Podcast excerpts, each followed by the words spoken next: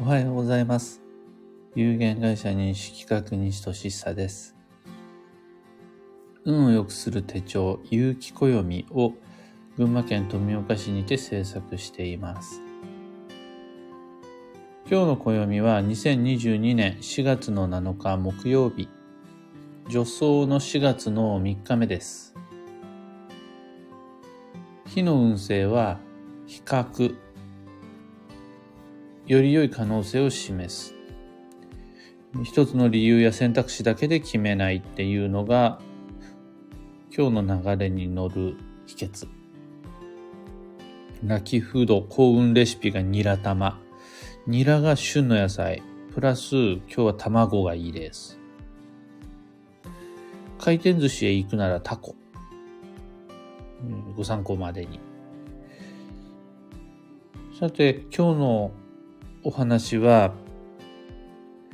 土曜中の運勢は土曜前の過ごし方で決まるです。三つあるな。えっ、と、補足が。まず、土曜ってなんだっていうお話。土曜っていうのは、春夏秋冬4つの季節以外にもある季節の変わり目という5番目の季節。学校で教わることのない僕たちから失われた5つ目の季節のことです。春っていうのが木期の季節。夏っていうのが夏季の季節。秋が厳季の季節。冬が水季の季節。そして土曜は土季の季節で、この土曜っていうのを自分のライフサイクルの中に組み込むことにより、木下土金水、5つの木、5行っていうのが整って、僕たちの1年、12ヶ月365日が完成します。これがあの土曜と呼ばれる考え方です。で、この土曜中っていうのがどういう風になりますか？みたいなのが分かると、春に桜が咲くように、夏に海に人が集まるように、土曜っていう固有の運勢があるので、どんな風に過ごすことができるかっていうのも、あらかじめ先読みすることができます。また今度、運勢っていう考え方なんですが、運勢とは、自然の流れの強弱、もしくは浮き沈み、あとは傾向のことを運勢というふうに西企画では言っています。僕たちの仕事交際学習っていうのは必ずしもワンパターンの一定っていうことはなくて、昨日と今日で全く同じということはないし、朝と昼で同じ時間が進むとは限らないです。どちらかといえばお仕事、えーしてる人なんか特にそうだと思うんですが、朝の方が時間は早く進みますね。えー夜の方が少し時間はゆっくり進んだりする。この流れには勢いがあって強くなったり弱くなったりする。うんこういった考え方のことを運勢っていうふうに言います。土曜中にも運勢があります。で、この土曜中の運勢っていうのは、土曜前にどんな風に過ごすかによって良くなったり悪くなったりします。良くする方の決め方。土曜前の過ごし方っていうのを上手にすることで、良い方に運が決まるっていうのが今日のテーマで、土曜中の運勢は土曜前の過ごし方で決まるになります。お付き合いください。え土曜中は季節の変わり目なので、運が不安定になります。これはどちらかといえばネガティブなお話です。うん昨日と同じように今日が進むとは限らないし、いつも通りに物事っていうのを決めたり、やったり、買ったり、あったりすることができない。特に人間関係に関しては、季節の変わり目の不安定の作用が人の心身にも影響するので、喧嘩しやすくなったりであるとか、縁のストレスの中で自分が落ち込んだり、あとは急に不安になったりする。しゃあない不安定な運勢なので、自分も不安になるっていうのは土曜あるあるです。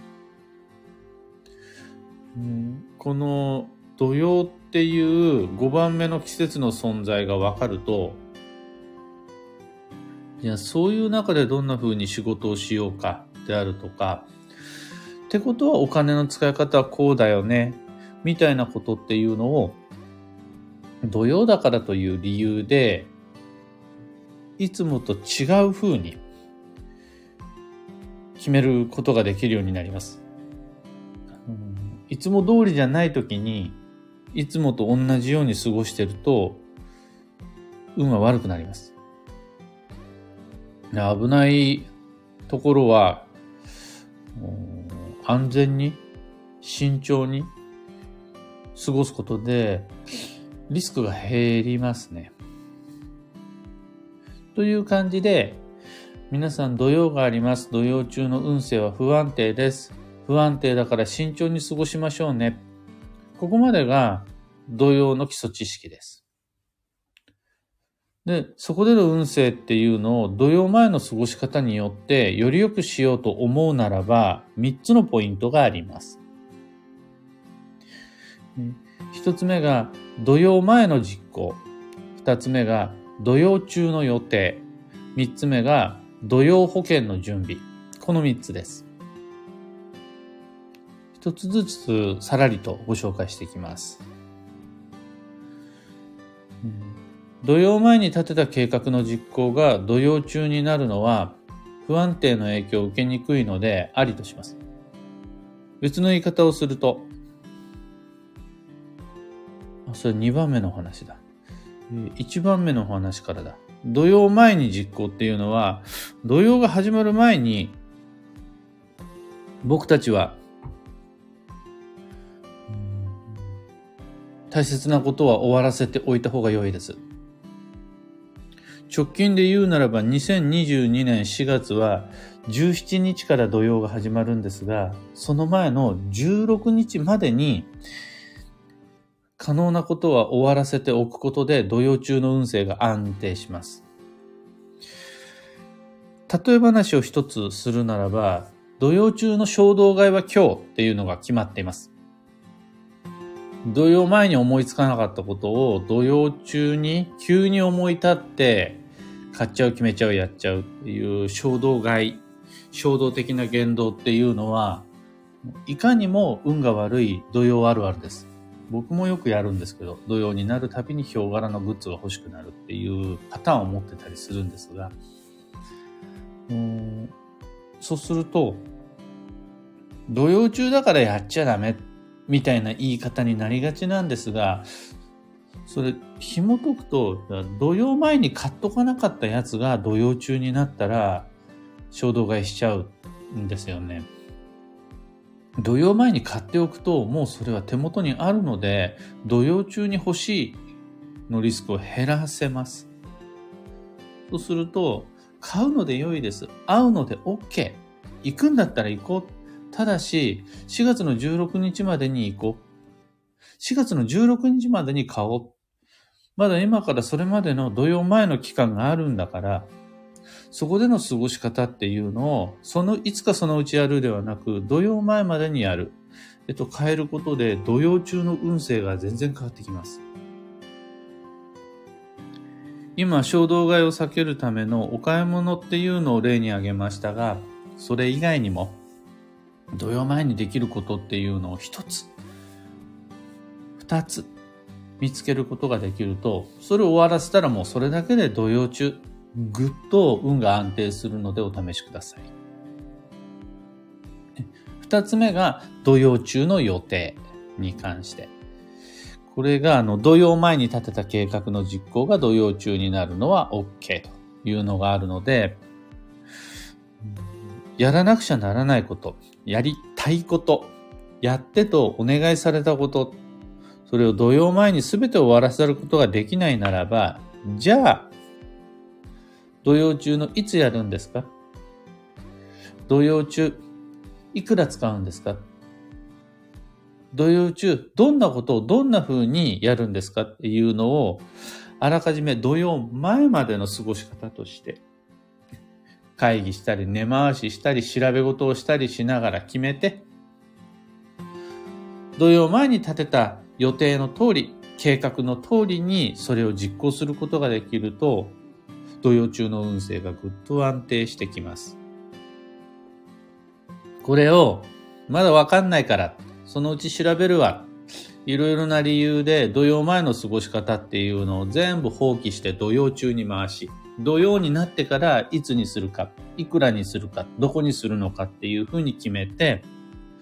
そのまんまそれを実行していくと、季節の変わり目の不安定な荒波に飲み込まれやすいです。3番目が土曜保険の準備なんですが、まあ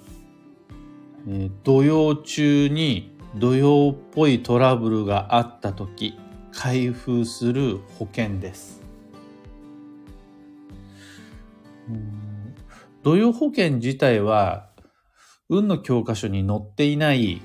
僕が勝手に始めたことなんですが、まあ土曜中は土曜っぽいことが起こるわけです。イラつくほどに。というか、この不安定っていうのは人をピリピリ、あとはトゲトゲ、イライラさせるもんなので、ちょっともう、イラつくようなことが起こるっていうよりは、もうすでにイラついた状態で迎えることになってしまうっていうのもまあ同様だったりするんですよね。ところが、このイライラとか、がっかりであるとか、そわそわであるとか、不安、やる気がない。なんとなく人に厳しくやっちゃう。自分に優しくできないみたいな、その自分らしさを見失った感覚って、美味しいものを食べるとちょっと和らいだりするんですよ。また、大好きな音楽を聴いてる間は、ちょっとだけ自分のハートがマイルドになったりであるとか、大好きな場所で過ごしてる、その限られた期間だけは、落ち込んでた気持ちが少しだけ持ち込ん、持ち直したりであるとかするもんなんです。あとは楽しい映画を見てる時であるとか、好きな人と一緒に過ごしたりしてる時って、その見失いかけた自分をほんのわずかでも取り戻すことができたりします。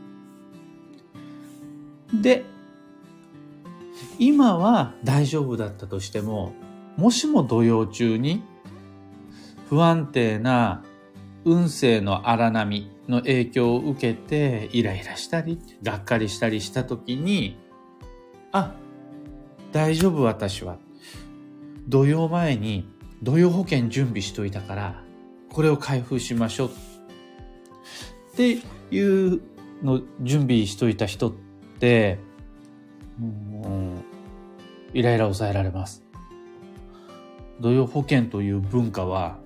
本当にあの、小学校1年生から勉強してほしいぐらいおすすめです。お聞きの皆様、4月の17日から土曜が始まります。16日までに、えー、嬉しい、美味しい、楽しい、素敵、綺麗、大好きを自分のためにいくつか準備しておくことができると、土曜中の運勢っていうのがだいぶ素敵になります。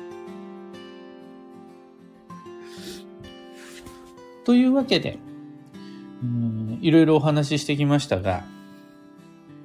そもそも最も重要なのは、土曜というものがあるのを知る春夏秋冬以外に5番目の季節、土曜という季節の変わり目があることを知る。そして、それを事前に知るから、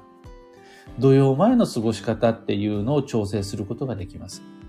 直前に知ってもなかなかできることって少ないんですよね。土曜前に。当たり前なんですけど。そうすると、僕は土曜というものの存在を感覚、フィーリングでもなく、水晶玉でもなく、タロットカードでもなく、暦を開いて知ります。パッとイヤリーカレンダーやマンスリーカレンダーを開けば、いつから土曜が始まり、いつで終わるっていうのが目視できるので、弊社の有機暦であるならば、土曜期間をグレーに塗りつぶしてあるので、それで、あ、いつから土曜が始まるんだ。ってことは、その前日までに、あれしようこれしようっていう計画を立てることができる。すべてはやっぱり土曜を事前に知るっていうことから始まるのかなと。もしもお手元に暦があるならば、ありがたいことに有機暦っていうのを手元に持ってるならば、次の土曜がいつか、えー、いうのは、この後調べてみてください。今日のお話そんなところです。最後にお知らせを。2023年度の有機暦の制作がどんどん始まっていて、先日4月の4日に